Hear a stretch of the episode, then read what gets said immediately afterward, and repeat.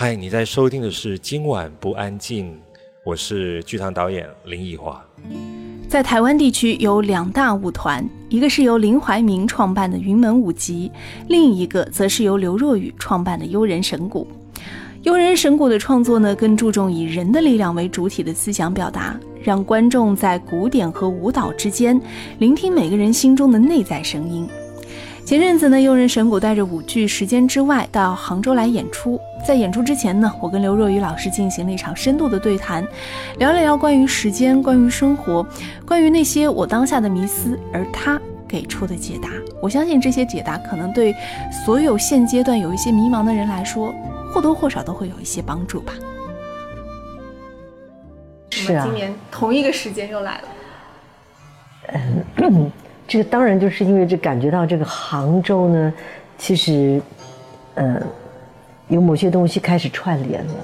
第一次就是我们来杭州演的这个是《勇者之剑》嘛，那但是呢，这个时间之外这个作品呢，它其实可以呃，等于说是把悠悠人的这个想要去传达的这个意境又往前推了一步。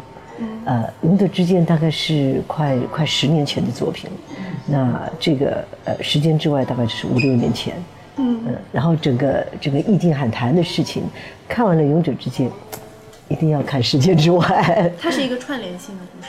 其实故事是没关系的，但是呢，悠人的过作品呢，我们谈来谈去都想讨论的事情，还是一个人内在的生命的这个道理，啊，也就是嗯，像《勇者之剑》，它嗯比较具体的就是说，就是一个勇士，他经过生命的这个考验啊，我们的。经过他生命的试炼，他去寻找一个他自己看见自己的，我们讲的就是自我内在的出现的这样的一个冲突啊，怎么找到内心的这个一个像像像一个打开一个门要去冲破一个关口，然后像呃最后他能够找到至少一个方向的出现。时间之外呢，就跟勇者之间的这个嗯，用不同的角度切进去，还是也是讨论的就是呃。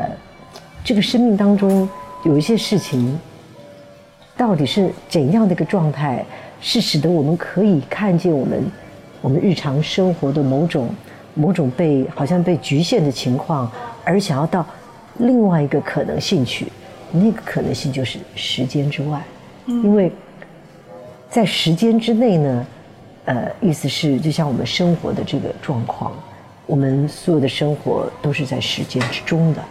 那包含到过去的事情，对未来的事情，那么所有想要去计划的事情，每一天我们的生活里面都出现我们呃呃多久之后做什么，我们都用时间来衡量我们生活中的每一件事。那所以在这个时间之外到底是什么？它好像就是再去探讨一个我们用时间来界定的所有的事情之中，哪一件事情？是不在这个时间之内呢？其实就是我们一直想要讨论的那件事，就是当下不在时间之内。那当下到底是什么？你说当下是一个一个存在的现在的状况嘛？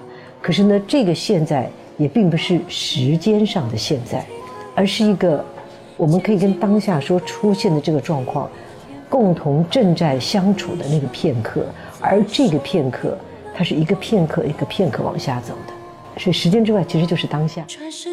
心闻里面，黄沙风无端乱写生烟与冰冷，戛然而止的路，盲也走不通。漆黑与血红，随你奔逐在延续生命与梦，纵然步履蹒，跚，住心声，起身无人的蝉命痛，日沉月下。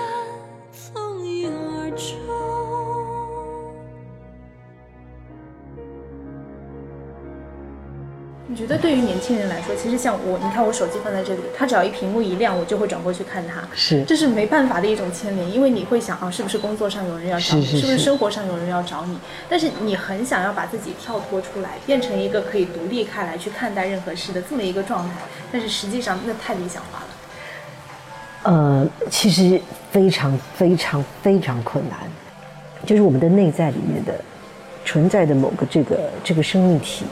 这个生命体呢，我们讲的这个五感嘛，我们的整个的感官，你眼睛睁开，你看到的事物，它就瞬间，你就马上在你的内在产生一个反应，而这个反应呢，就是你看，就像下雨了，一定说，哎呀，这下雨了，不管它是很热下雨了很好，就是很冷下雨了，这就哎呀糟糕，就总之你的内在里面一定跟你所感知的所有的事情呢，会产生那个反应。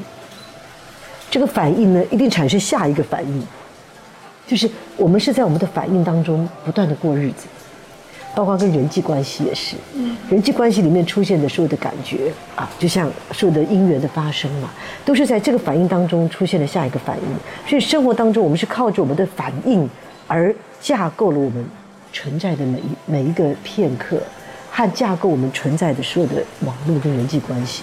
嗯，那可是呢？这个状态里面，就是会使得这个东西是一直一直一直卷的，就越卷越这样越多，越卷越多这样。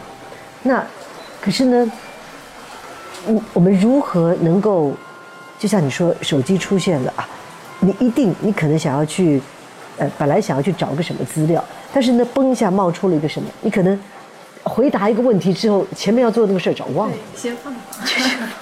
后面的一二三四五，搞不好就已经花了半个小时先处理一个本来不是要处理的事情，这样。对。就是因为它会从一个反应到第二个反应，你的这样的一个影响的状态，是因为我们受到影响，我们去反应这件事。其实呢，如果要去调整，只有一个方法，就是知道我反应了。就像你拿起手机，如果你说：“哎，我是要去查这个资料的。”可是我看到冒出了哇十个二十个，你知道这些讯息来了。但是呢，我在这个时候我知道我是要去查资料的，我就把这件事情放着。我去查这个资料，我查完了之后，我是个要去看手机的空档，我觉知的知道这个时间我来看手机。那么这个中间的前提就是我知道。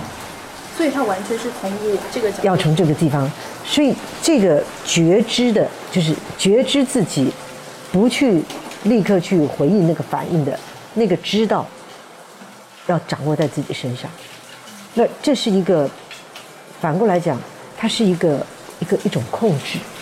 那但这种控制呢，不是外在的控制，不是别人说控制你不可以做这个，不可以。假如说爸爸妈妈说你不要再玩手机了，那个。没有，他即使不玩，他也是压抑的。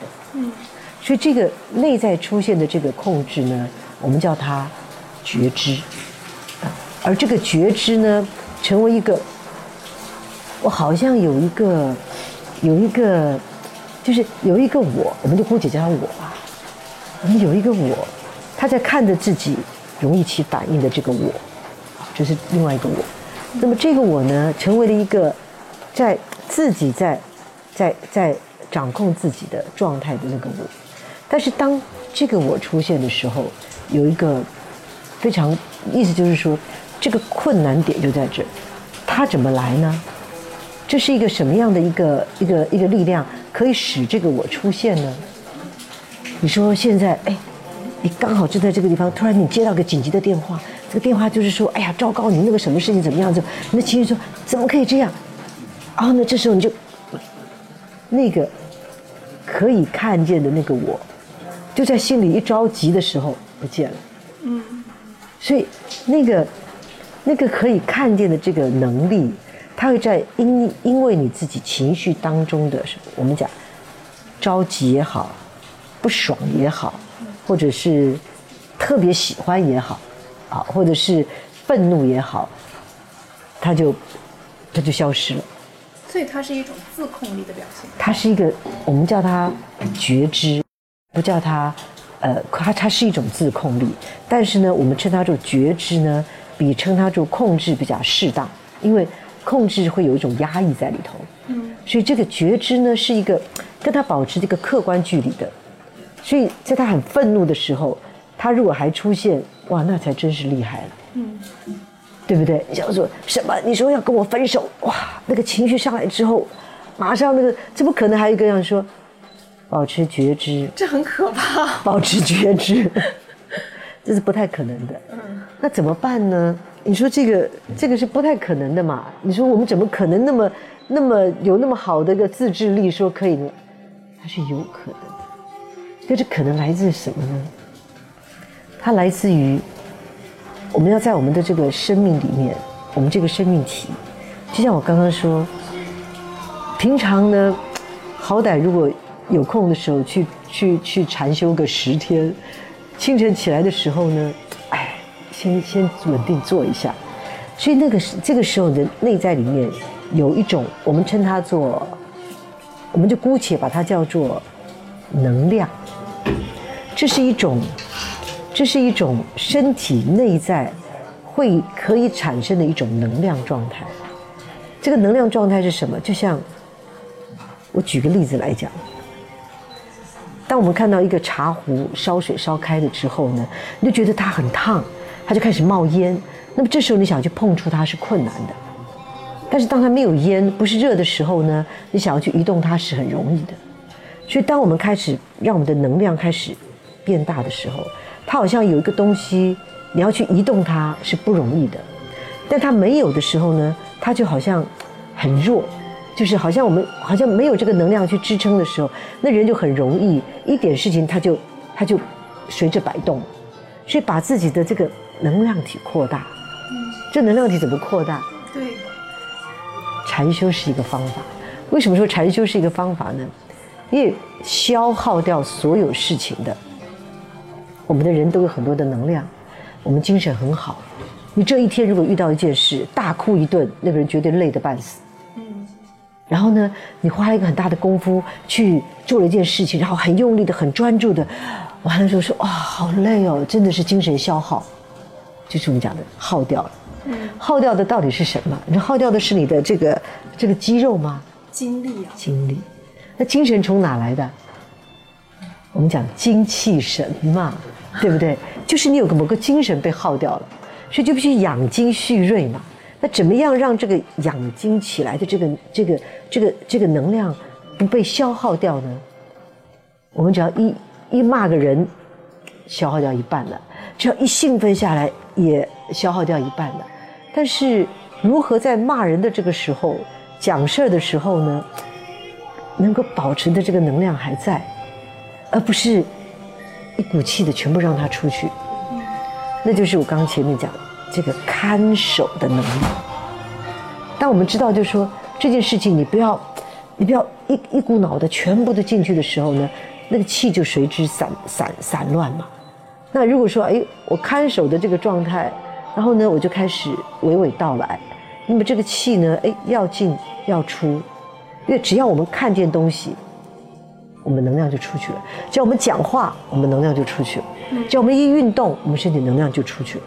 但是我们如何能够就让它出去、进来之间，我们就是似有似无的，就让它是一个哎，不是那种像泄洪一样的方式出去，而这个时候就可以使得我们讲的这个这个人的这个能量的气运状况是饱满的。